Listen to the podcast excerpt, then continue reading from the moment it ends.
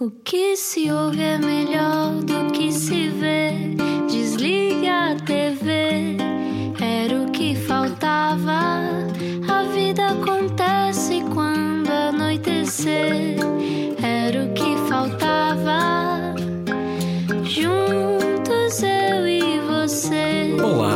Final de dia com a Rádio Comercial. Como é que está? Eu sou o Rui Maria Pego, bem-vindo, era o que faltava. Olá, eu sou a Ana Martins, bem-vindo. Uh, Como é que foi esse fim de semana? Igual a todos os outros e Pois. todos os outros dias, provavelmente, Mas é? já com um tempo mais convidativo ah, à prática do desconfinamento, coisa que ainda não sabemos quando é que vai acontecer, mas ah, achamos que é possível que aconteça. Sim, já estamos em contagem decrescente para a abertura das escolas, por favor. Sim, sendo que a Já há escola a pode ser um sítio. a mandarem os filhos irem andando.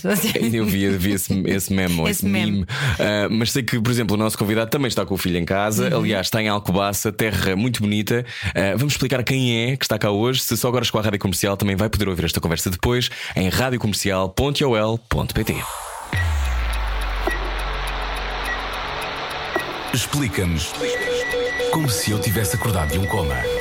O convidado de hoje tem o segredo para umas cordas vocais saudáveis e nós queremos saber qual é. Fernando Ribeiro é vocalista dos Municipal, que para o ano celebram 30 anos de carreira e que acabam de lançar novo disco, acho que é o 13 terceiro, chama-se Hermitage. Mas Fernando Ribeiro é também autor, com o novo livro nas lojas brevemente, Bairro Sem Saída. É pai do Fausto e em 2021 ainda não comeu carne, pelo menos não tinha comido quando lemos isto. Hoje não era o que faltava. O Fernando Ribeiro, olá Fernando. Olá!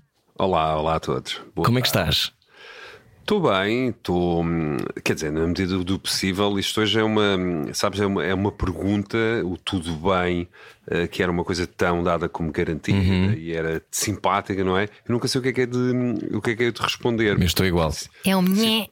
não é? Sinto que estou a mentir, a dizer está tudo bem, porque há várias coisas que não, que não estão bem, mas por outro lado também tenho sido-me com sorte, olha, não estar doente e não estar em nenhuma situação. Eh, assim grave, eh, não sei, isto é, é desafiante até na própria forma como nós dizemos olá às pessoas, não é? Mas está Sim. tudo bem, sim. Logo aí já parece uma pergunta existencial, não é? Daquelas que nos faz ter que pensar seis dias sobre o tema. Percebo-te. Ah, Bem-vindo à Rádio Comercial, Fernando. E já comeste carne entretanto ou não, Fernando? Não, estou. Isto tudo começou eh, porque a pandemia hum, fez-nos eh, bastante mal, não é? Hum, e um dos males foi ficarmos fechados em casa a comer as pipes e um bocadinho a, hum, a fazer o countdown para o desconfinamento eh, com aquela fome nervosa. Eh, E como eu sou um rapaz, eh, entre aspas, bem apessoado, como diria a minha mulher, e sou grande, eh, cheguei aos três dígitos e parecia o Jim Morrison naquela fase já do LA Woman, em que ele já está ali, não é? Mas tu também és muito alto, Fernando Ribeiro. Sou, eu tenho 1,90m, Pois. mas sou daquelas pessoas que no cartão de cidadão me deram 1,92m. Normalmente roubam, Mas é verdade. não é? Sim, este tema é um tema que me é caro à altura, é um tema que me é caro. Então a ti deram-te mais dois centímetros, tal é a imponência da tua presença, é isso? Deram, deram mais de 2 centímetros, mas devo dizer que a minha, a minha hum, eh, imponente figura agora está, já não está. Eu cheguei até aos redondos 105 quilos hum, e agora está nos 97. E como eu não Uau. faço coisas à maluca, os, os homens são, todos- nós somos todos um bocadinho hipocondríacos, eh, sem dúvida. Acho que é uma das características, um dos clichês de- de- de- do nosso género. Agora, hum, eu não me meto nada hum, à maluca nas coisas, Eh, apesar de ser metaleiro. eh, Quando faço uma dieta, vou hum, ao, ao nutricionista, neste caso a uma nutricionista, que me fez uma dieta sem carne e eu habituei-me e estou a gostar da, hum, da experiência. Eu não posso, se calhar, fazer o desafio vegetariano porque ainda como peixe e essas, essas coisas, mas carne parece que vai ser uma coisa. Uh, para ficar. Eu sempre disse à Sónia: tem paciência comigo que eu vou lá. Deixei de fumar há mais de um ano. Agora também deixei de comer carne. Porque também não posso deixar de fazer tudo, senão também se perde o encanto, não é? Claro. Uh, dela por mim. Mas, mas sim, ainda não, ainda, ainda vale. E, não, e penso, não, sei lá, sei lá, não vou dar como garantia, não vou dar certeza nenhuma, não me vou comprometer. Mas penso que será uma coisa que também vai sair da, da minha vida, ou comer carne. É engraçado porque há pessoas que, que são muito radicais, por exemplo, eu tenho sempre esta tendência de não, eu nunca mais como carne, ou não, eu nunca mais bebo. E depois eh, falho e penso, eh, só porque me aconteceu alguma coisa que me, sei lá, abalou o dia, de repente, ah, eu, eu mereço. Eu mereço comer este bife, eu mereço beber este copo. T- então não tem sido para ti um exercício de enorme restrição, basicamente habituaste-te. Habituei-me, sim, eu vou, vou aos poucos, mas acho que isso também é, é, é típico de toda a gente, nós fazermos estas grandes então, resoluções, não é? Sim, grandes resoluções. Nós vimos de um ano bastante complicado eh, que pensávamos que ia começar melhor. Também não sabemos bem porquê, porque tudo, tudo, indicava exatamente que as coisas iriam passar tal como aconteceram, mas lá está, este efeito quase psicológico de que vamos passar e vamos tomar resoluções. Eu eh, deixei de fazer uh, resoluções, vou fazendo.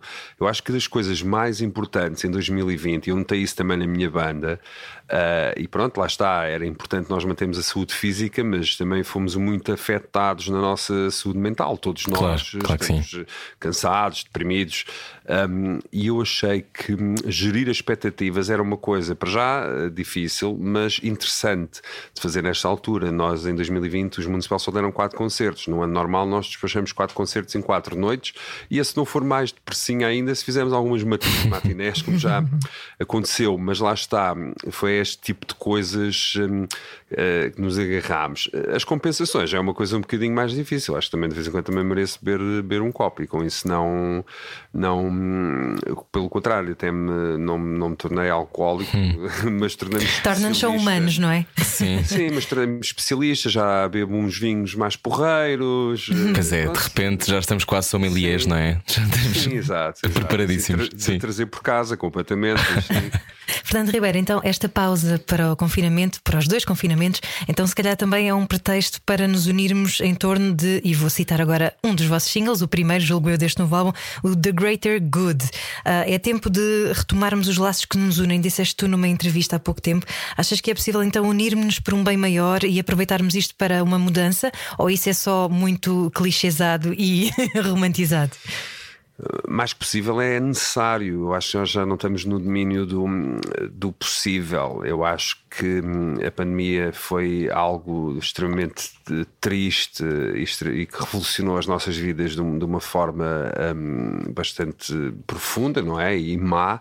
Uh, eu, como tenho, dito, como tenho dito, não gosto nada de romantizar as quarentenas. Eu não precisava deste tempo. Eu preciso sempre tempo para estar com a minha família e para fazer as coisas que eu gosto, como toda a gente.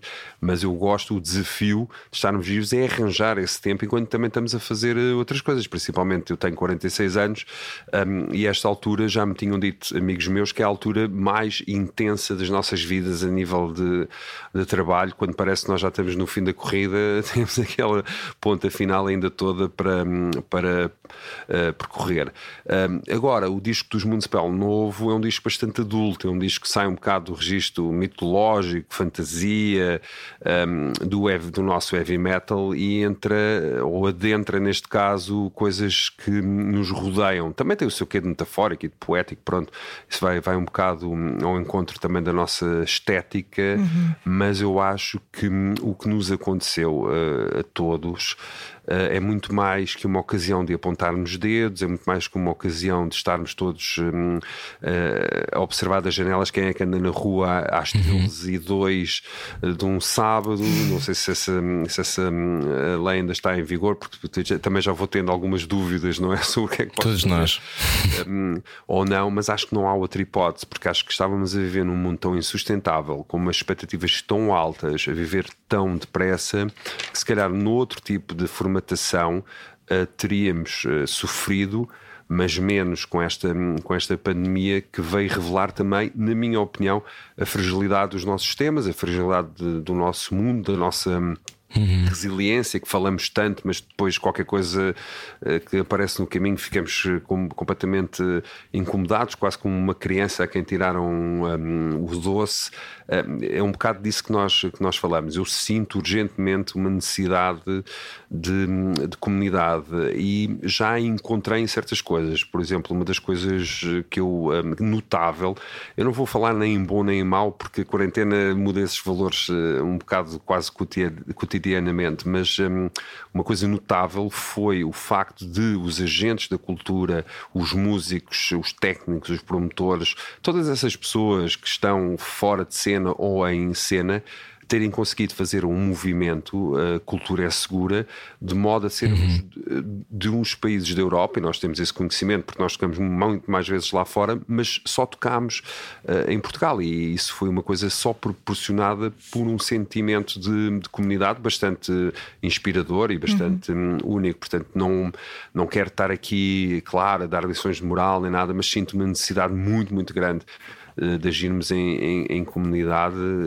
e uma das coisas que me provou isso até foi o visionamento de um, de um documentário sobre os motins em, de Los Angeles em 92 Em, houve muita coisa era o presidente Bush sénior mandou a Guarda Nacional mandou helicópteros mandou eh, tudo mas depois quando a lei já estava no chão e em- em quase praticamente em destroço um, quem foi limpar e quem foi arrumar foram as comunidades todas, a, a comunidade hum, afro-americana, a comunidade hispânica. Eles é que se juntaram para limpar e para fazer aquilo que realmente era necessário fazer. Claro, aquilo que era de todos, não é?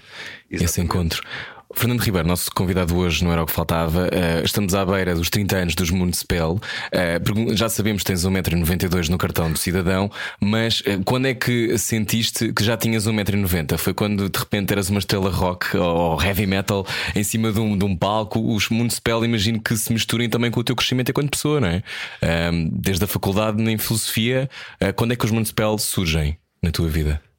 Sem dúvida, e cada vez que cada ano se vai passando nos, nos Municipal, eu tenho esse sentimento que não tinha ao, ao início de deixar mais a minha vida entrar dentro da minha, da minha música, daí também a, a diferença desse, deste disco. Eu ainda estou à espera do meu momento em que digo que sou um rockstar. Isto porque eu lembro-me que em 95 nós fomos fazer a primeira turnê, éramos muito ingênuos e fomos. Não sabíamos o que é que era fazer uma turnê, não sabíamos se tínhamos comida, de vez em quando tínhamos, de vez em quando não tínhamos, não sabíamos o que era um camarim, não havia GPS, não havia telemóveis, portanto foi assim um período, foi tipo um interrail metaleiro.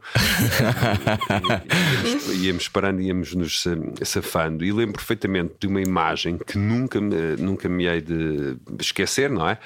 Que foi eh, estarmos com uma fila de autógrafos para dar autógrafos espontaneamente depois do- dos concertos, que as pessoas tinham gostado disto há, hum, há 20 e tal anos atrás.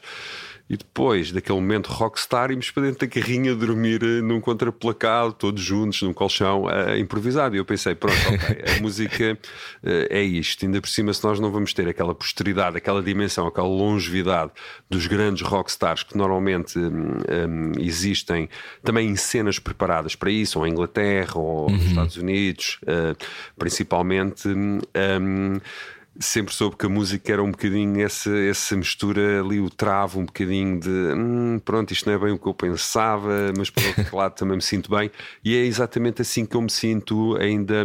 ainda Hoje em dia tivemos os nossos momentos eh, de glória, tivemos os nossos momentos também de, de falhança e de, e de depressão, e eu sou um músico que gosta de alguma forma de evitar eh, por questões de, de ser mais autêntico, eh, de evitar aquele discurso que os músicos muita- muitas vezes têm formatado, até por eh, vá autodefesa, que hum, está tudo bem, e gravamos o nosso melhor disco e temos eh, muito sucesso. Isto, a música hum, é um caminho bastante mais incerto e bastante mais curvilíneo do que linear, em que nós começamos na Brandoa e depois, pronto, temos uma carrinha. Chamava-se Morbid God.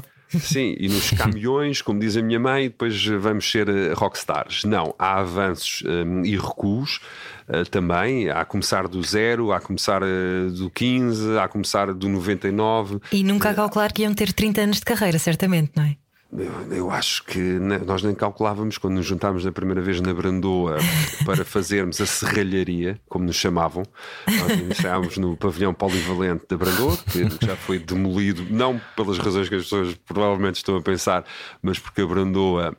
Hum, aqui há uns anos, por acaso foi depois de eu me vir, de me vir embora e morar para Lisboa, entretanto acabei aqui hum, em Alcobaça, também não quero mudar, mudar-me para mais lado nenhum, hum, mas é- foi engraçado porque a Brandoa ganhou o programa Proqual, que é uma espécie de polis eh, dos bairros urbanos, e começaram a construir imensas coisas, eh, parques para crianças, eh, estruturas, eh, biblioteca nova, um, etc. E na sequência demoliram para fazer um nosso, para fazer um jardim grande à entrada da Brandoa, demoliram o pavilhão polivalente, mas a energia dos Municipal ainda está lá enterrada uh, embaixo. Os nossos primeiros discos foram compostos um, ali, mas pensei que íamos durar para aí meia hora Meia hora, quase 30 anos e com um séquito de fãs para lá de fiéis. Uhum. Uh, são muito, muito. Eu, eu lembro-me de estar há mais ou menos 13 anos no curto-circuito uh, e confesso na altura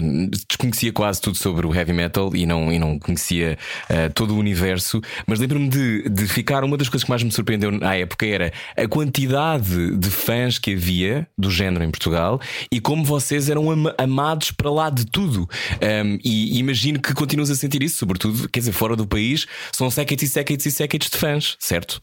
É verdade, nós temos, temos, temos essa, essa sorte. Eh, pronto, também é uma questão de sorte, uma questão de oportunidade, uma questão das pessoas se identificarem com a nossa música. Em Portugal eh, passa não só por uma identificação musical, mas penso também por sermos do nosso país. Eh, ou seja, é muito fácil, hoje em dia não, mas é muito fácil cruzarem-se com os municipal na rua e depois dizerem assim: o que é que estás aqui a fazer? E a gente está no supermercado ou, um, ou estamos, pronto, a viver um bocado a nossa vida, não é? Não vivemos em Beverly Hills?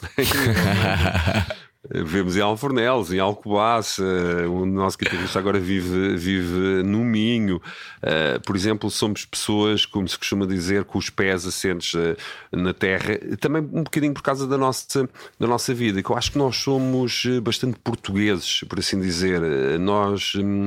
Um, eu tive muitas experiências de, de, de, lá está, de estrela de rock e viajar por todos os países e ter pessoas no México à minha espera um, no hotel para me darem autógrafos, para, aliás, para eu dar autógrafos e, e tirarem fotografias comigo ou irem buscar ao aeroporto, coisas absurdas que eu nunca pensei que fossem acontecer, mas ao fim e ao cabo havia, dentro do meu metro e noventa, havia uma pessoa que se queria casar e ter um filho, um, não parecer, não naquela coisa da tradição uh, por assim dizer, mas também porque há aquele lado mais perverso uh, em que hum, se nos soltam um bocadinho as amarras, nós também vamos por aí fora, não é? Eu conheço uhum. tanta gente, uh, meus colegas, quer nacionais, quer, hum, quer estrangeiros que vão ao Japão e se apaixonam por uma linda japonesa ou japonês, ou hum. vão ao Brasil e criam lá família.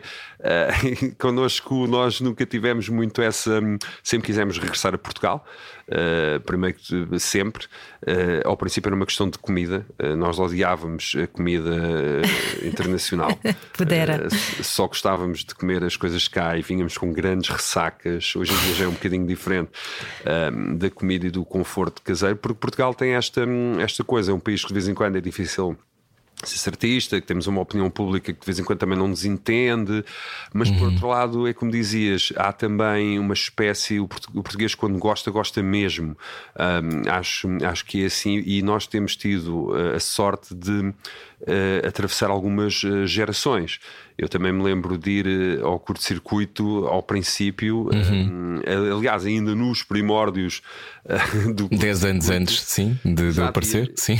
E havia, e havia já muita gente do heavy metal, que foi um estilo que sempre teve, sempre teve um, hospitalidade uhum. desse, desse programa que ficava contente e que vinham e que uma coisa levava à outra. Eu acho que é isso também o contributo dos Municipal uh, em Portugal, é uma coisa levar à outra. Nós somos uma banda de heavy metal, sou um cantor de heavy metal, mas depois tenho outras experiências que me permitem chegar a outro público. Esse público uhum. interessa-se pelo heavy metal e o público do heavy metal também se interessa um, por, outras, por outras coisas. Acho que também para desbloquear um bocado esses níveis, não é? É que os músicos também andam, andam aqui nesta, nesta vida, não é só para ouvir, não é só para fazer música música, ou sermos rockstars, ou recebemos flores no palco. O municipal também recebem flores no palco. Parecia o Fernando, mas era hum, do. Um, do preço certo.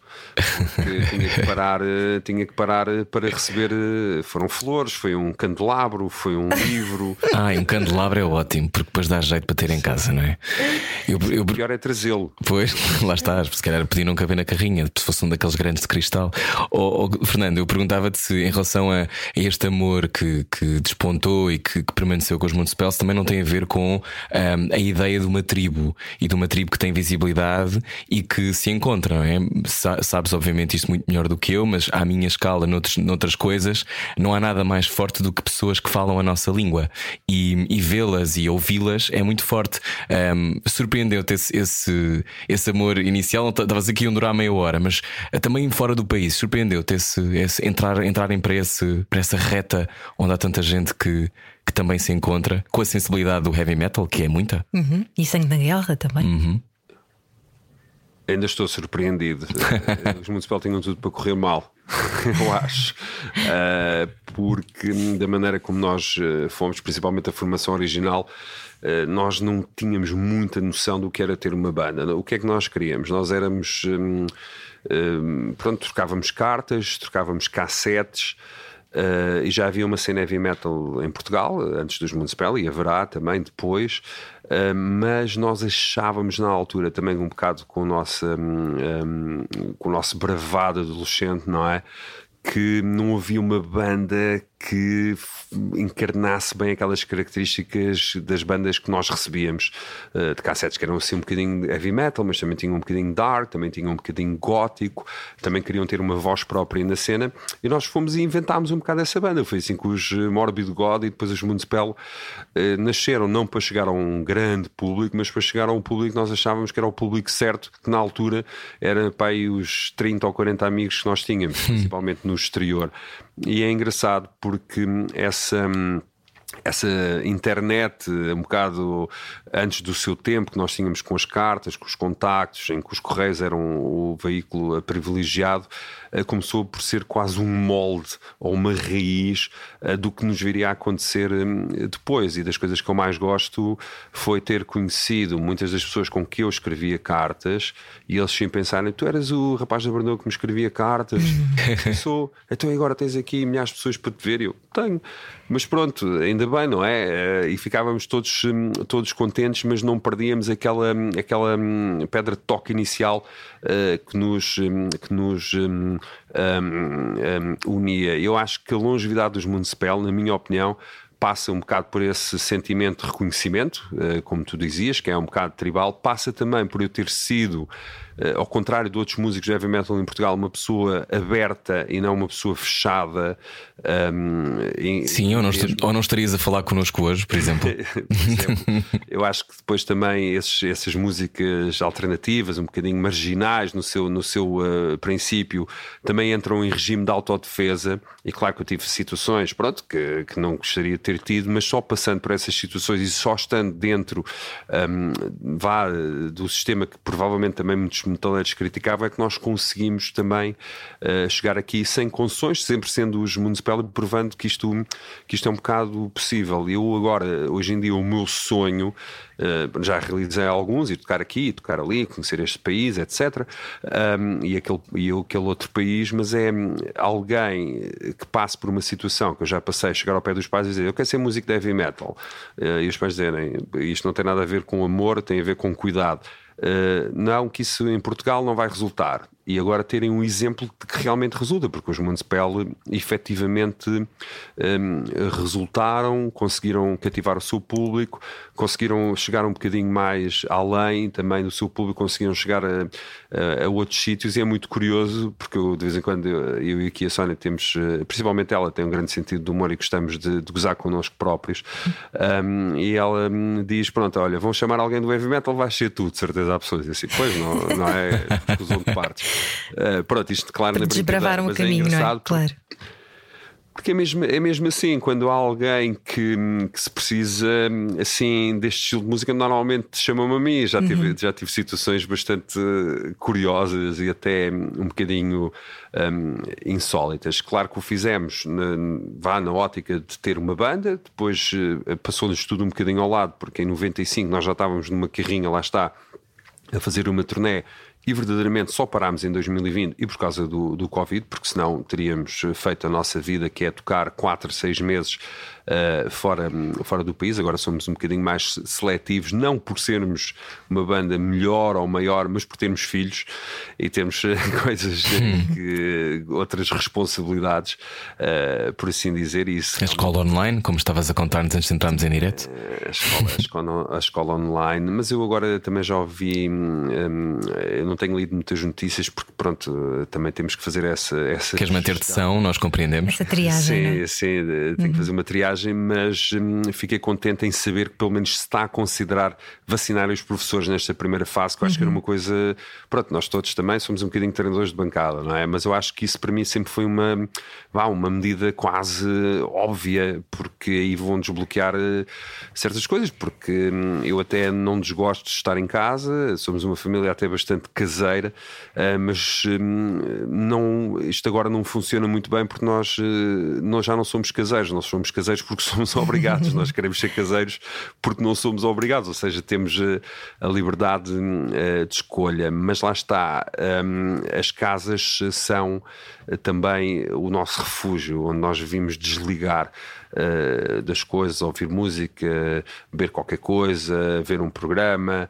Eh, e agora as nossas casas são os nossos estúdios, eh, são as nossas hum, salas de vestir, eh, são a escola dos nossos filhos, e isso realmente hum, faz com que nós que haja aqui um sentimento de, de perda de privacidade que é bastante duro.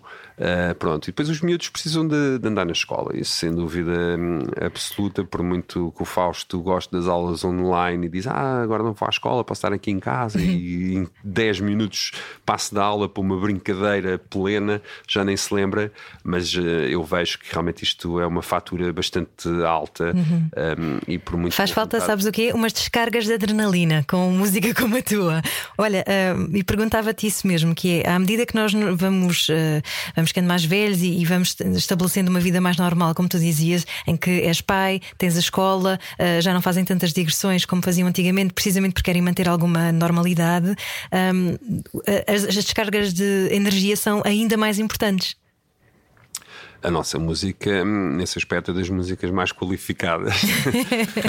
Para- e poupa-nos muito, hum, eh, muito Muita terapia, não é, Fernando? é, em ajuda, em ajuda profissional. Também, que também é, hum, também é importante. Eu acho que hum, eu penso muito, é um assunto que me preocupa muito, porque eu vejo muitas pessoas, até por colegas e de bandas mais famosas, mas com, com que nós ne- eh, nos cruzamos, cederem um pouco hum, à pressão, por exemplo, online, ou as pessoas dizerem. Porque também há pessoas assim, não é? Não podemos só falar das pessoas que, que nos apoiam, também há pessoas que nos criticam gratuitamente, hum, etc. E de vez em quando uma pessoa diz que tantas vezes mal ti que tu às tantas já começas a ter dúvidas realmente hum, que Se pode ou não ali- ser verdade, não é? O que é que eu ando a se pode ou não fazer? ser verdade, Claro, é? claro que Isso- sim. Isso, isso é uma dúvida hum, que, hum, que temos, mas eu acho que eh, os Municipal, eh, eu eh, invisto muito nisso, gerem muito bem as expectativas e tentamos ter como banda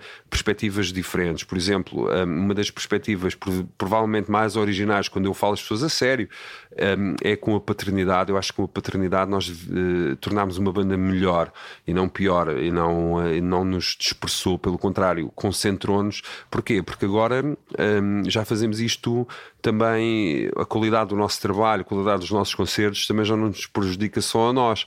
Ah, e de antes a carreira dos Municipal tem muitos esses momentos. eh, Então vamos para a América Latina, 15 dias e tal, e ficam 10 dias na praia e tocam 5 concertos.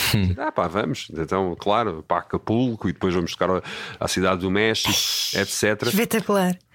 E é espetacular, mas pronto, eh, depois, quando, quando nós temos f- família, continua a ser espetacular, mas nós queremos também partilhar eh, isso com, com as pessoas. Nós sempre fomos muito, muito assim, muitas vezes eh, até olhavam assim para nós: ah, então agora vamos fazer um grande jantar e gastar o dinheiro todo no torneio, apanhar alguém da bodeira eh, para celebrar. E nós, ah pá, nós vamos fazer uma coisa mais modesta e depois, quando chegarmos a casa, fazemos isso com as nossas famílias e, e pronto, eh, até nos achavam, ah, pá, estes gajos são um bocadinho betinhos e não vêm. Não, se- sempre tivemos mais ou menos as, as ideias eh, bem medidas. Quando estamos no palco, é um, é um conforto total, mesmo no meio daquela, daqueles decibéis, daquele engolir de cabelo todo eh, que, que se passa nos nossos eh, concertos. É, é uma música que realmente permite exatamente, é uma boa expressão, essa descarga de, de energia que passa de nós eh, para o público e, hum,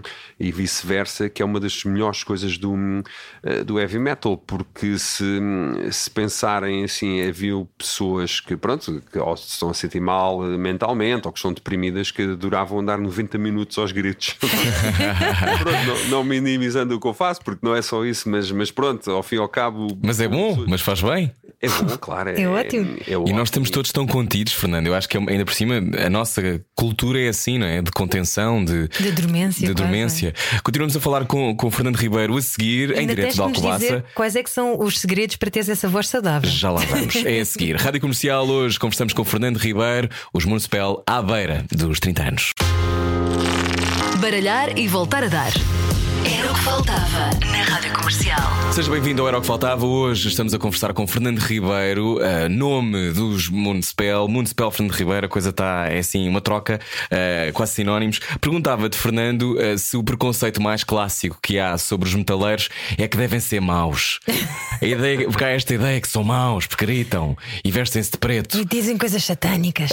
não, não é. A ideia que eu tenho é que provavelmente os metaleiros são dos músicos mais sensíveis com que, com que as pessoas se cruzam. Claro, deve haver de tudo, obviamente, mas há este preconceito clássico, não é?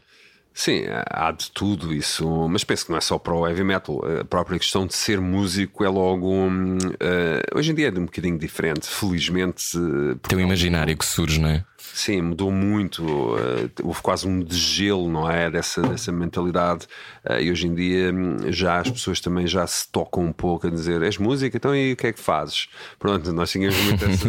essa então, Mas qual é que é o teu trabalho a sério, não é? Exatamente. Isso sim, sim. valia para quem trabalhasse vá, indústria cultural ou de, de, de entretenimento. Sim, realmente há, ou havia mais uh, um preconceito mais generalizado em relação ao heavy metal por causa das letras por causa do show-off. Um, também por causa da intensidade uh, dos concertos, mas eu acredito que o heavy metal também é uma música mais de paz uh, uhum. e acho que aquilo tudo que se vê que parece uma grande agitação é exatamente uma comunidade a fruir uh, da música que realmente ama. Um, eu acho que, pronto, nem toda a gente fala de amor ao heavy metal, não é? ou mete as duas coisas na mesma, na mesma frase, mas eu um, vou vendo muitas coisas, não é? E vou vendo, e uma dessas provas mais cabais de que hum, os metaleiros, os brutos, também amam, é o facto de em 2020 nós termos tocado quatro concertos uh, em Portugal, temos tido essa sorte. Uh, e os, os, concertos terem gente, uh, portanto, a maior gente que conseguia ir portanto, um maior número de pessoas conseguir, mediante as, as condições e as limitações uh, Covid, e estar a ouvir heavy metal sentado numa cadeira a dois metros de distância da outra cadeira, ou um metro e meio, porque depois foi variando, uh, com uma máscara durante 90 minutos, se não é amor, eu não sei o que é que é, não é?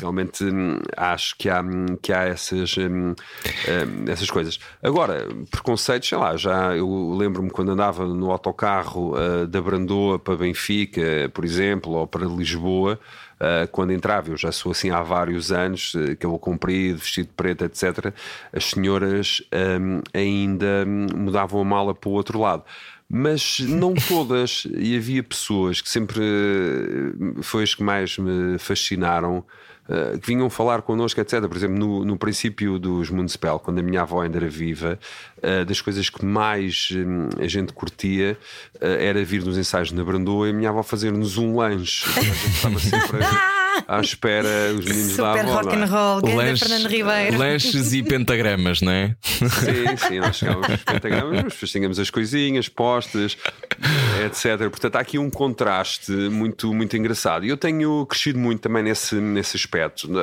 Não quer dizer que eu seja uma pessoa conformada ou conformista hoje, hoje em dia, mas hum, principalmente por causa do curso de filosofia e também de vida e de uhum. etc., eu não penso que isso seja per se uma normalização um, da, nossa, da nossa vida. Penso que também temos muito a aprender e muito a ganhar com o facto de nos dedicarmos a outras coisas que não a nós uh, próprios. E, por exemplo, uhum. uma das coisas que existe muito. Um, no heavy metal é uma crítica muito feroz à religião, etc. Uhum. Eu, uh, a desconstrução também... dos símbolos, não é, Fernando? A desconstrução sim, sim. dos símbolos, a ideia do que é, que é um santo, ou o que é que é, um, o que é, que é uma heresia, o que é que é. Isso é, são, são esse, esse, universo do oculto uh, que para algumas pessoas é completamente distante, para mim não, que sou um Wiccan no, no, durante a minha adolescência, li tudo e mais alguma coisa que vi sobre isso, mas tenho sempre a sensação de que essa, essa crítica não só é fundamental, como leva sempre a música para outros, para outros sítios, para outros planos, não é?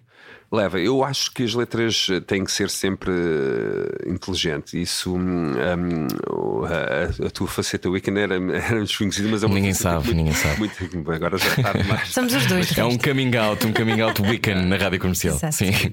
muito, muito original. Uh, também há, há, há diversas. Um, um, vá fações entre aspas do, do sim, sim. metal que são mais uh, ocultistas folk, etc. Uhum.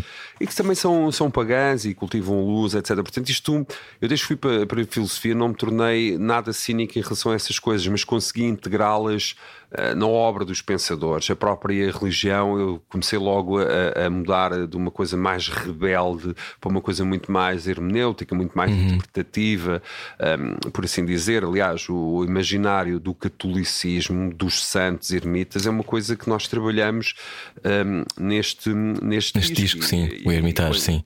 Sim, e quantas vezes um, eh, e já eu estive em conversações, uh, pronto, nem, nem sempre são, são possíveis, porque também há, há pessoas que interpretam a fé uh, e o dogma à sua, à sua maneira, mas já tive grandes conversas com, com padres ordenados, principalmente padres mais novos, sobre o que é que está bem sobre o que é que está uhum. mal.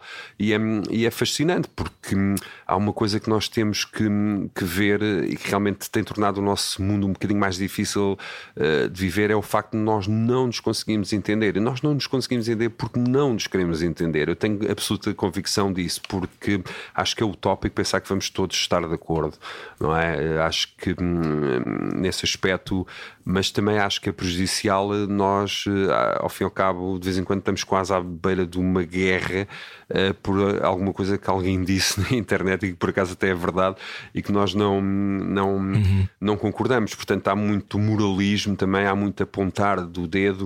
Uh, há bocado falávamos de, de comunidade e eu acho que temos uh, enfrentado novos preconceitos. Acho que a velhinha já não Uh, muda a mala quando eu entro um, uh, no autocarro. Agora, se calhar, até me vem pedir um autógrafo para o netinho. Uh, se eu andasse de autocarro, agora já não ando aqui em Alcobaça há poucos também. Também não podes sair agora de casa, não é? Também é esse pormenor.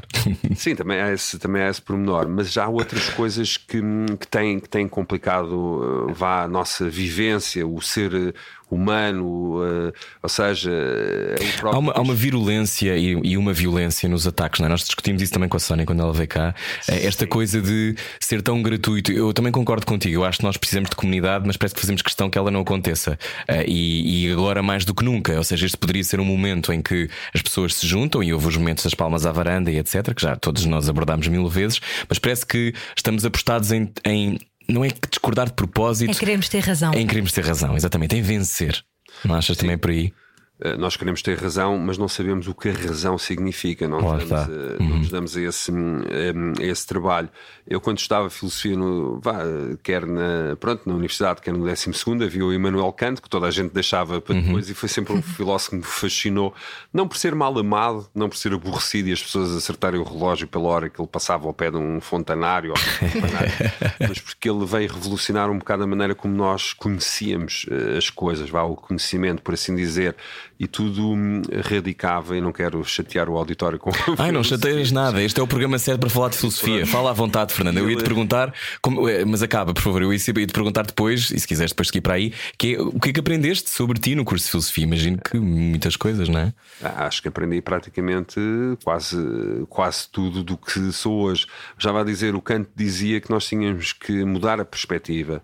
Pronto, no caso dele era mudar a perspectiva hum, eh, do conhecimento do objeto objeto para o sujeito. Nós eh, uhum. não conseguíamos conhecer o objeto em si, mas conseguíamos conhecer e, de alguma forma, racionalizar hum, hum, a imagem sensível e racional que tínhamos do, do objeto. Isso foi extremamente importante uh, para o, hum, o, decorrer das ideias, até para o conhecimento uh, científico. Eu acho que hoje em dia é exatamente isso. Nós uh, preferimos perder um amigo, mas não perder a razão.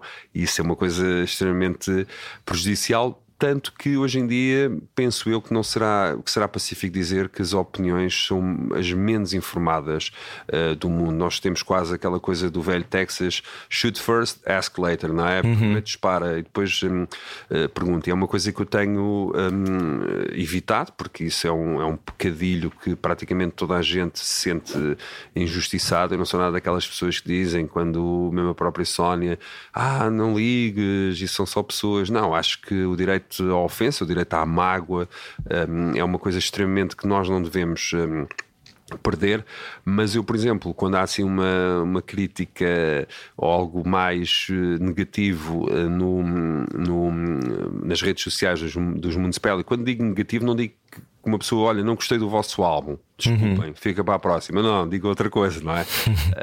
um, nós um, começamos a lançar eh, notícias do bem, sempre. As críticas, as vendas, os espetáculos, quando os havia, eu acho que isso é muito uh, importante. Ainda outro dia nós temos um grupo do WhatsApp, quem não tem um grupo do WhatsApp, não é? Portugal também, também tem. Como é que se chama o vosso grupo do WhatsApp? Podes dizer? Posso, Five Wolves. Five Wolves. é, bastante, é bastante clichê. Um, mas, mas lá está. Depois fazemos, porque realmente é uma ferramenta útil e vamos falando ali de montes de, um, de coisas e tivemos um, exatamente uma situação de um fã que não está satisfeito e que tem feito muita campanha contra, contra nós um, e que o nosso guitarrista, que é o Ricardo, que por acaso é uma pessoa extremamente tímida uh, e dócil também, que nunca se mete nestas, nestas coisas, queria responder uh, por causa de uma questão musical que realmente era, era uma coisa preconceituosa o que ele estava a dizer e mentirosa. Um, e eu um, tentei-lhe fornecer algum contexto, que acho que é importante. Acho que hoje em dia retirarmos as coisas do contexto nunca foi tão, um, um, tão perigoso e a filosofia, por assim dizer, tem exatamente esse condão ou essa missão de contextualizar uh, as coisas. E, oh, Fernando, e a, e, a, e a, propósito de discórdias, uh, também foi interpretado como um ato provocatório quando vocês lançaram o videoclipe do Common Prayers, uma história de amor proibido entre freiras e frades. Isso é interpretado como um, uh, uma provocação ou as pessoas percebem que estão a pôr luz num tabu? Talvez eu, lá está, eu, um, para uma pessoa que não é católica, preocupo-me bastante com. Porque é uma coisa, se não houvesse catolicismo, também não havia história de Portugal. Eh, podemos dizer o que. Podemos eh, ser jovens e dizer.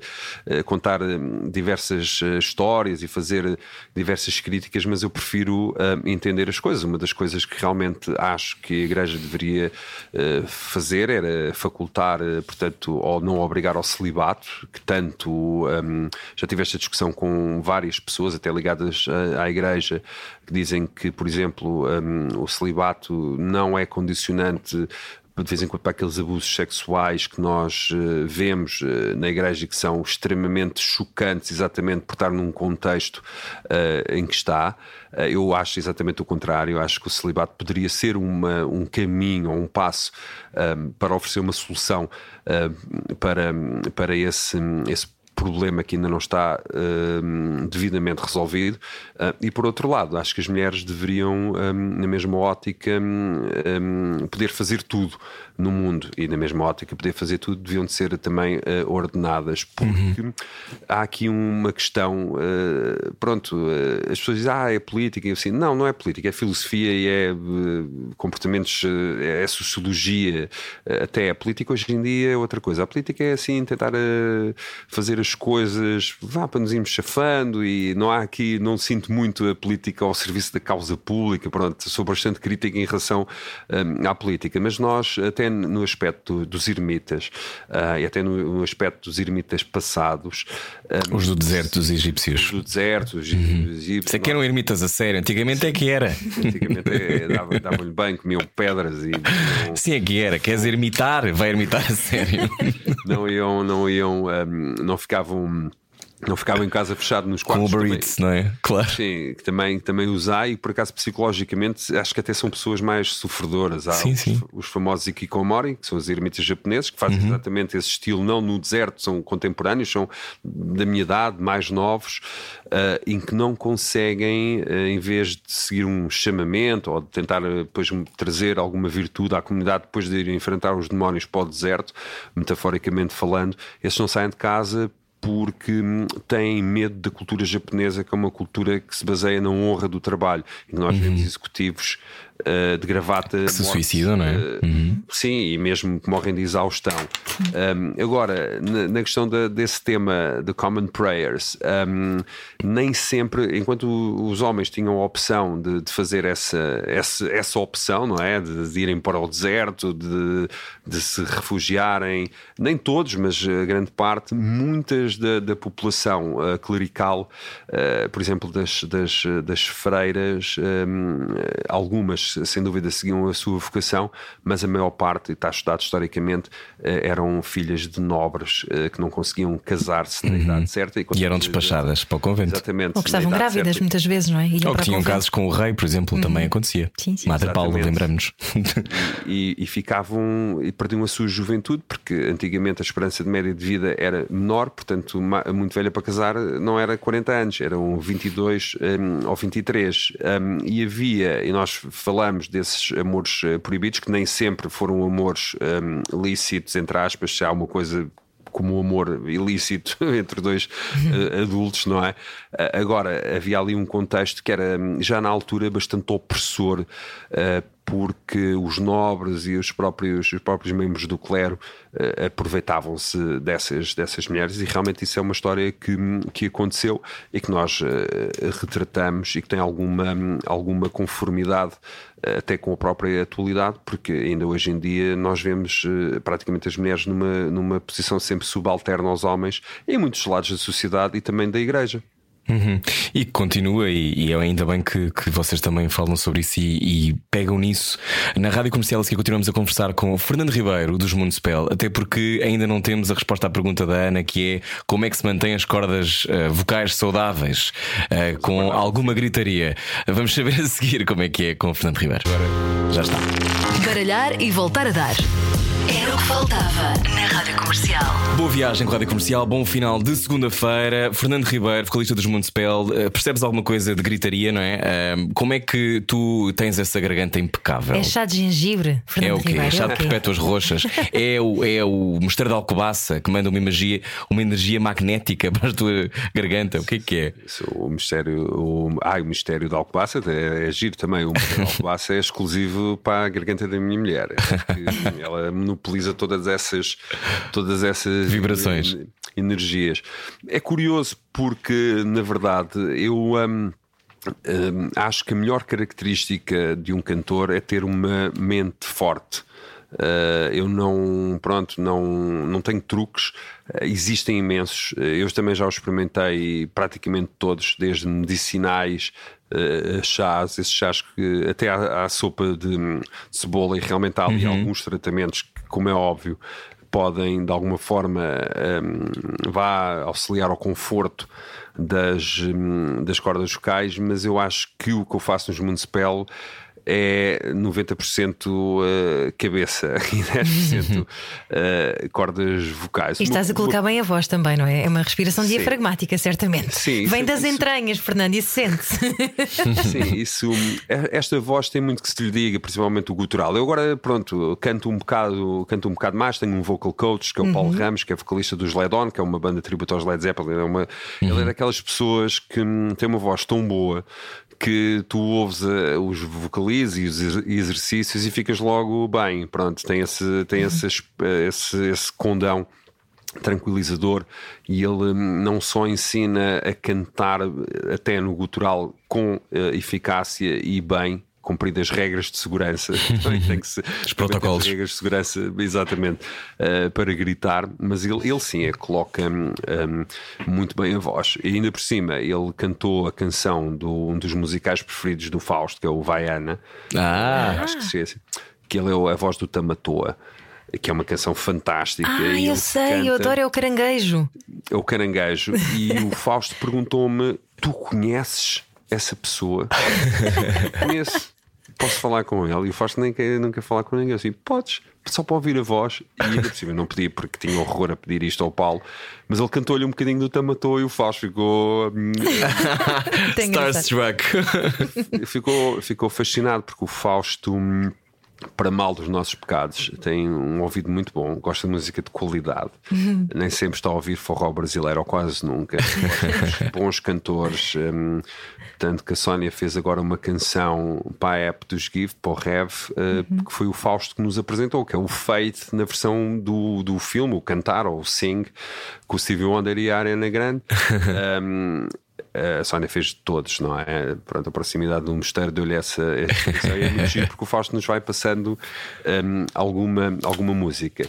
No meu caso, a única coisa que eu faço todos os dias é beber muita água. Eu sei que é um bocadinho simples, eu sei que toda a gente estava à espera aqui de um chá ou de uma pílula ou assim de algum. hum, mas Pode ir não. passear por, por uma serra às 3 da manhã, o orvalho, não sei. Não, é preciso. Não, nada disso, pronto, ok. Há que ser alguns cuidados. Não podemos andar. eh, Eu, por exemplo, quando deixei de fumar, realmente eh, beneficiei muito. Não fumava muito, mas fumava o suficiente. eh, Isso beneficia, sem dúvida, um cantor. Mas depois também há pessoas que não devem fazer isto, atenção. Mas há pessoas que fumam e depois têm a voz sempre impecável. eh, Também, portanto, eu acho que é quase uma questão que se nós inculcarmos muito com a voz, eu acho que isso também deve de acontecer. Vocês também utilizam a voz e bastante, e de vez em quando é mais difícil falar 6 horas seguidas do que gritar 90 minutos. Eh, a voz é uma coisa, não é uma ciência quase, não é muito exata. Não é, não é, é verdade. E, e cada pessoa tem um bocado a, a- a sua, a sua maneira, mas eu, por exemplo, antes dos concertos dos Municipal, o que eu peço é uma hora, faço os meus vocalizes, não estou a fazer uma hora de vocalizes ou de aquecimento vocal, não se vai correr 20 km para depois ir correr a maratona. Lá está, nunca. Portanto, concentro sempre, sempre ali, tenho os meus exercícios, aqueço, hum, sem dúvida, mas o que eu tenho que estar é descontraído, uh, bem hidratado.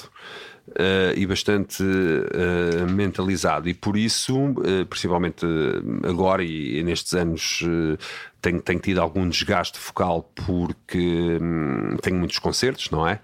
Mas hum, é raro o dia em que eu tenho que fazer aquela pausa e que tenho que parar de falar. Ainda por cima, eu gosto imenso de falar, como podem já E ainda bem, quando é que lanças o teu podcast, Fernando Ribeiro?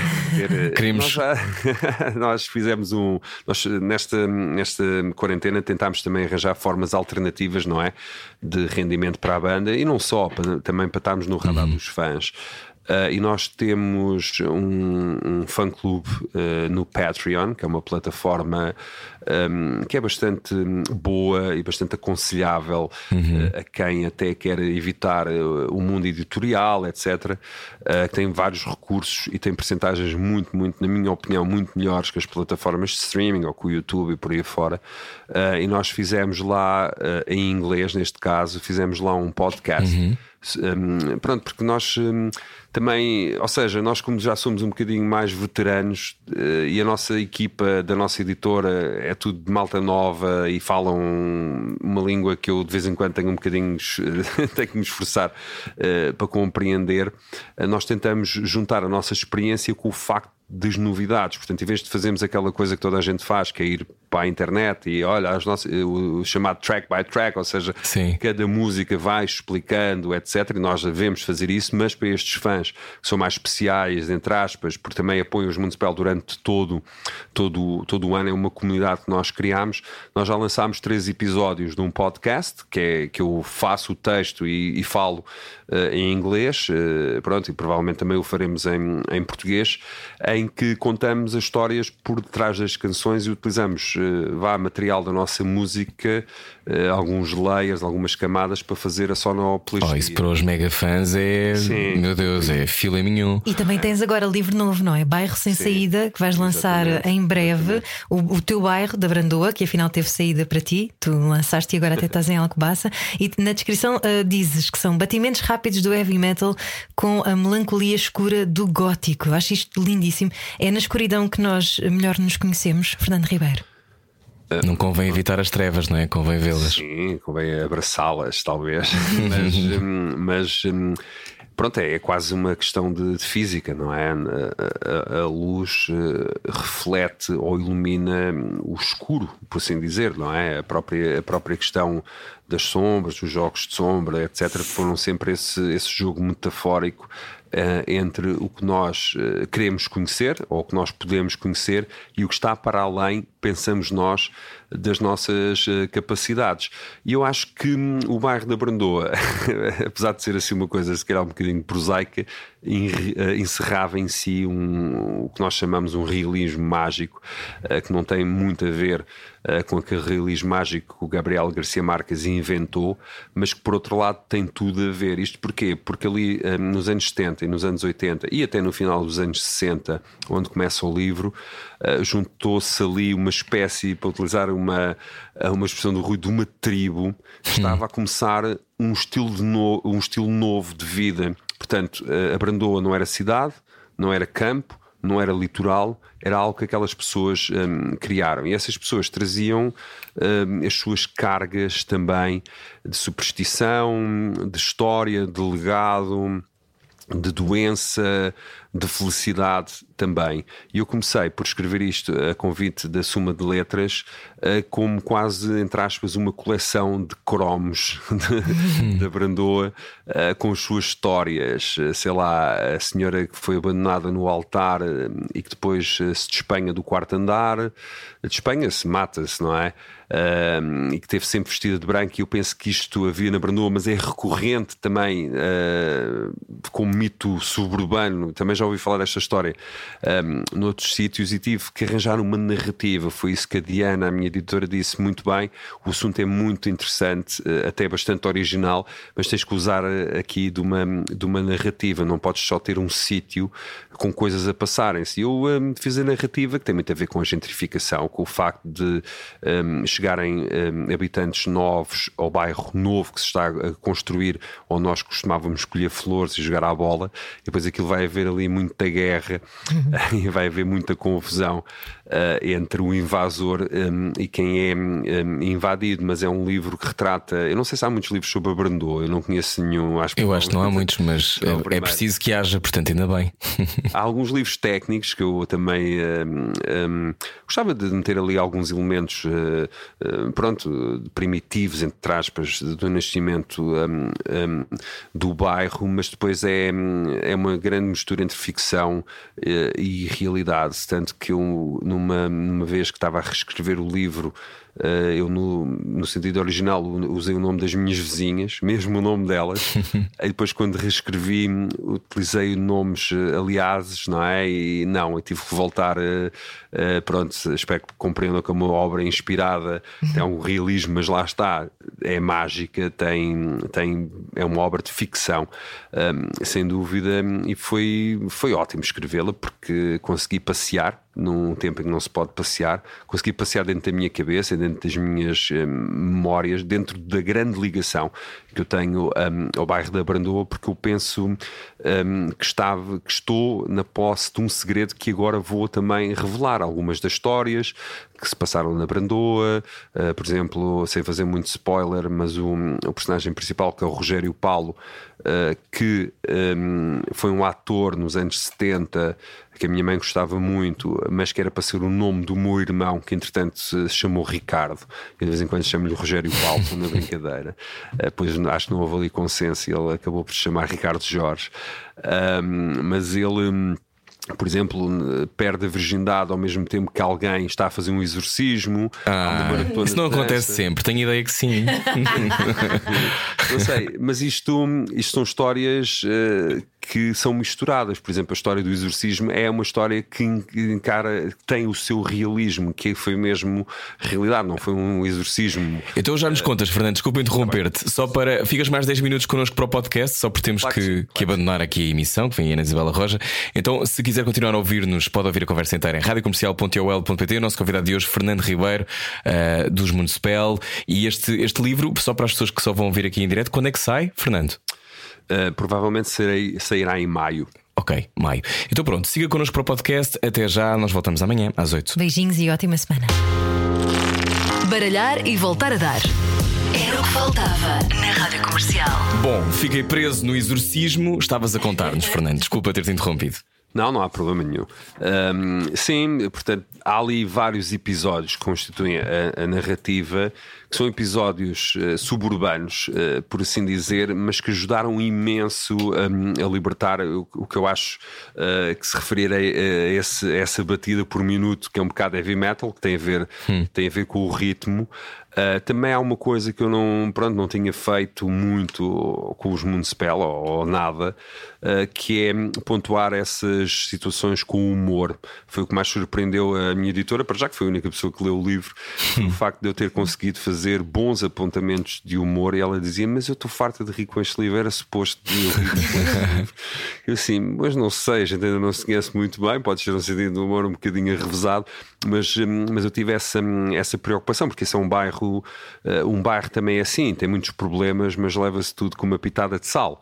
Eu acho que os bairros verdadeiros hum, são hum, um, bocado, um bocado assim, estão um bocado em extinção, não é? Eu lembro-me que a Amador e a Brandoa eram conhecidas como cidades de dormitório quando eu vivia lá, por causa das pessoas terem um emprego em Lisboa, mas eu acho que agora é que o são. Acho que na altura não o eram, acho que na altura tinham bastante vida, bastantes acontecimentos, e esses acontecimentos que eu procuro de alguma forma elencar uh, numa narrativa uh, que tem tudo, desde os exorcismos a uma corrida de atletismo. Não há coisa mais suburbana que uma corrida de atletismo feita uh, ali mesmo no, no, largo e dar a volta para 10 km e, e vir, era, era o que acontecia sempre, todos os domingos. Todos os domingos tínhamos uma corrida. há poesia nisso, não é? Há uma, há uma poesia nesse, nesse tempo e relembrá-lo, imagino, para ti. Eu eu acho que sim. Aliás, das coisas que fui descobrindo uh, ali ao pé da Brandoa, que já foi Brandoa, mas entretanto o território também se foi dividindo um, um bocado administrativamente. Uh, o Lobo Antunes, que é dos meus escritores preferidos, ia ao alto do Alto da Brandoa, uh, entre o Alto da Brandoa e o Casal de Sombrás, uh, comer um petisco qualquer que havia lá, não sei se era passarinhos, se que era. Portanto, Uh, apesar de ser uma coisa que nós uh, vá que, que não é que é vista de uma maneira diferente uh, pela sociedade e pela literatura é uma coisa que nós, que não estando no radar, tem muita presença, digamos assim, os subúrbios. Um, tem muita identidade, não é? Tem, tem muita. É, é, exatamente essa, essa palavra, até tem uma certa gravidade, e para mim, uhum. para mim teve. Eu, eu consigo, sem dúvida, uh, penso consigo, daí, daí teres também uh, escolhido este, este assunto, uh, trabalhar ou trazer da escuridão, não é? Para, para a luz a poesia que os bairros como a Brandoa um, também têm, essa poesia que está nas pessoas. Aliás, um dos títulos que eu pensei para o livro era o bairro das pessoas, mas uh, penso que era um livro que um título que só eu entenderia por ter também vivido lá, porque acho que é um livro também sobre pessoas, não é um livro sobre uh, mais nada. O bairro, ele próprio, é o conjunto dessas pessoas com o Rogério Paulo um, à cabeça, que é uma, identificação uh, muito, muito profunda. E estamos todos bastante entusiasmados com isto. Para já eu, porque nunca pensei que nem 30 anos municipal, quanto mais escrever um romance. um dos meus melhores amigos é o Zé Luís Peixoto. Nós andamos sempre com inveja boa um do outro. Ele quer ser músico porque gosta de trabalhar, gosta de trabalhar numa comunidade, de viajar juntos, fazemos, fazer coisas juntos. E eu gosto, não, não, não quero ter uma carreira a solo. Música para mim são uh, os municipal, mas também gosto da ideia de fazer um trabalho em que não tenha que fazer compromissos, que seja tudo da minha, da minha cabeça, porque não faz a música, quando mete as então, letras. Então nunca estamos satisfeitos com o que temos, Fernando Ribeiro?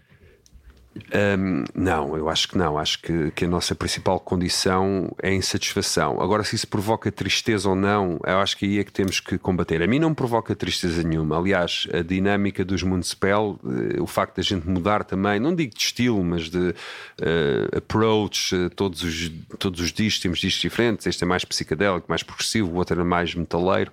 Tem muito a ver com, com essa insatisfação. É a insatisfação que nos permite também pensarmos que, apesar de sermos fixes e bons, também não somos tão especiais ou não somos nada de especial que tenha de estar no centro do mundo. Eu acho que a satisfação é muito importante. Uhum. E depois de repente surge um filho. Eh, perguntava-te se ter um filho como o Fausto eh, é também como lançar o teu primeiro livro de poesia, acho que se chamava Como Escavar um Abismo. Ter um filho é um abismo? Ou é, é porque a partir desse momento o coração mora fora do corpo, não é? Como é que, como é, que é para ti ser pai? Era aquilo que imaginavas? Uh, é melhor. Era o que tu Fausto. querias, não é? Já nos contaste sim, há pouco. Sim, sim, sim. O Fausto é a ponte uh, sobre, o, sobre o abismo, não é hum, se calhar aquela ponte feita de betão, com luzes, com toda moderna. Se calhar é aquela ponte também, tipo, de vez em quando, tipo Indiana, Indiana Jones. Jones. Exatamente. Toda a gente se lembra dessa, dessa ponte, mas eu acho que o Fausto tornou, nos tornou uma, pessoas melhores, tornou os Municipal uma banda melhor, definitivamente. Não porque tivesse escrito alguma coisa ou que eu escreva música uh, sobre ele, mas que o Fausto fez com que tudo tenha mesmo valer a pena e que com que o tempo de ausência um, seja feito em coisas boas, originais, que tenham significado, eh, que tenham a profundidade. Realmente, hum, eh, e pronto, cada caso é um caso, especialmente nas, nas crianças, mas eu arrepio-me todo quando vejo o discurso de que os meus filhos não me permitiram realizar este ou aquele sonho, hum, etc. Lá está, mais uma vez, hum, o espírito narcísico, o espírito que eu deveria ter feito isto e se calhar não deveria ter, e não é uma decisão que a gente possa tomar. Os filhos só depois de cá estarem. Olha, eu estive a ler eh, no primeiro ano e meio um, do Fausto, eu andava a ler um, livro que chamava uh, precisamente O Primeiro Ano e Meio de Paternidade, e nunca o acabei de ler porque não tive tempo. Como te percebo. Ou seja, podia ser um livro em branco. e acho que as Para que é que escrevem são... livros no fundo, não é?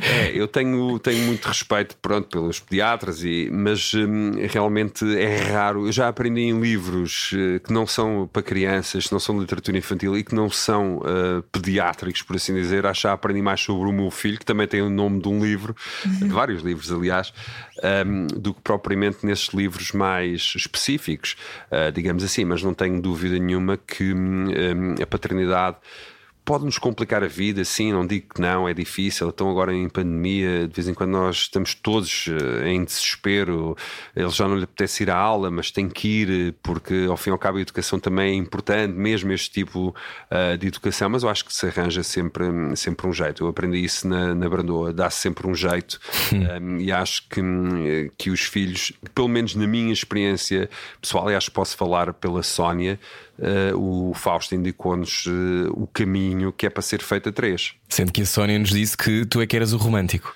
Uhum. Sim, a Sónia tem mais. Eu também acho a Sónia romântica, mas não como eu. A Sónia é uma pessoa que, que parecendo que não, um, esconde um bocadinho mais o jogo, digamos assim. Eu sei porque também o escondeu bastante uh, na altura. Não, pronto, talvez tenha sido amor à primeira vista, mas um, pronto, lá houve, houve, houve, o respeito, porque a Sónia, pronto, não é a pessoa que, que a gente escolhe para estar, nunca é uma pessoa qualquer, não é? Pelo menos a pessoa certa não é uma pessoa qualquer, mas na altura a Sónia era vocalista dos Gift, eu era vocalista dos Municipal, a Sónia já era uma vedeta, uh, também.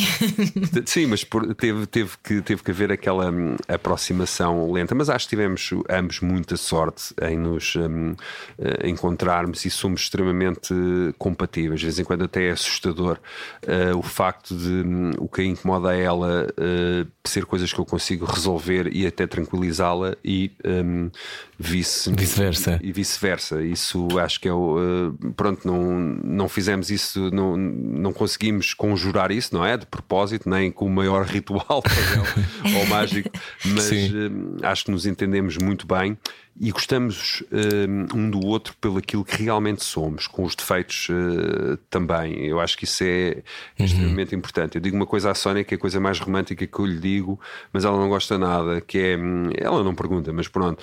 Um, se me perguntarem assim, porque é que amas uh, a Sónia ou porque é que amas o teu filho, eu tenho uh, algumas dificuldades em, mesmo tendo escrito um livro agora tenho algumas dificuldades em estar a elencar coisas que não são em clichês. Eu acho que não poder explicar é muito mais forte e muito mais romântico. Há coisas que, que não se explicam. Claro que eu posso sempre arranjar uma explicação para as entrevistas, etc. Até, até convém, mas eu, para mim, os, as coisas mais importantes da, da nossa vida é exatamente aquelas coisas que nós escapam às palavras, não é? Assim tão bem explicar. Exato. Claro. Que bonito, Fernando. Obrigada. Obrigado, sim. Eu perguntava-te por fim, já que há muitas pessoas que atravessaram esta pandemia sem estar casadas com o amor da sua vida ou com a pessoa certa, é importante estarmos com alguém que admiramos, é importante estarmos com alguém que é um par, não é? Para nós é um pote de salva-vidas, é, é, mais que importante, é, é uma sorte. É, uhum. Nós, o último, o último evento, uh, vá ainda em público,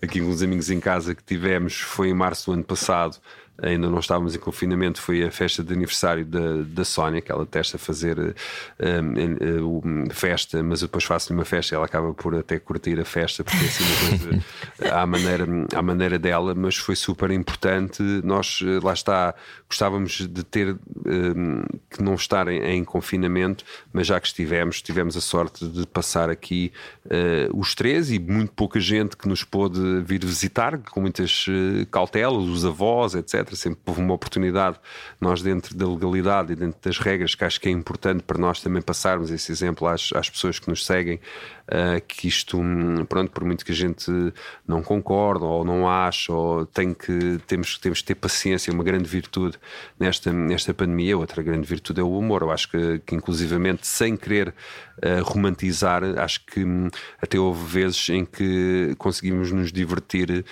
só os três, e isso é super importante numa família. É muito importante e é muito importante também ouvir-te falar. Temos que falar mais vezes, Fernando Ribeiro. É verdade. Obrigado por conversares connosco na Rádio Comercial. Ainda tinha aqui uma pergunta sobre esta frase: tu disseste o meu casamento é muito mais fluido e romântico do que a relação com os Municipal, mas fica para outra oportunidade. Mas eu acho que percebo o que queres dizer, que é as bandas têm, têm muitas, muitas energias diferentes, não é? O teu casamento é outra coisa, não é? é é verdade, e subscrevo isso que eu disse e oportunamente terei todo o gosto em explicar. fica para outra conversa, fica para outra conversa para outro dia. Hoje temos que ir embora, mas obrigado, Fernando. Gostámos muito de conversar obrigado. contigo. Ermitagem, o novo álbum dos Spell. Conheça, ouça, uh, com muitos, muitos streams fora de Portugal. Uhum. Também tem que ter muitos, muitos streams em Portugal, também tem, certamente. E depois, 30 anos, 30 anos de Spell daqui a nada. Beijinhos e depois leia também já agora o bairro sem saída. Exatamente. de maio. Obrigado, Fernando. Obrigado, um abraço. Obrigada. Adeus, um abraço também a quem está a ouvir em Alcobaça e no mundo inteiro através de radiocomercial.iol.pt. Até amanhã, voltamos amanhã com mais conversas. Beijinhos. Adeus. Era o que faltava. Com Rui Maria Pego e Ana Martins. Juntos eu e você. Na comercial.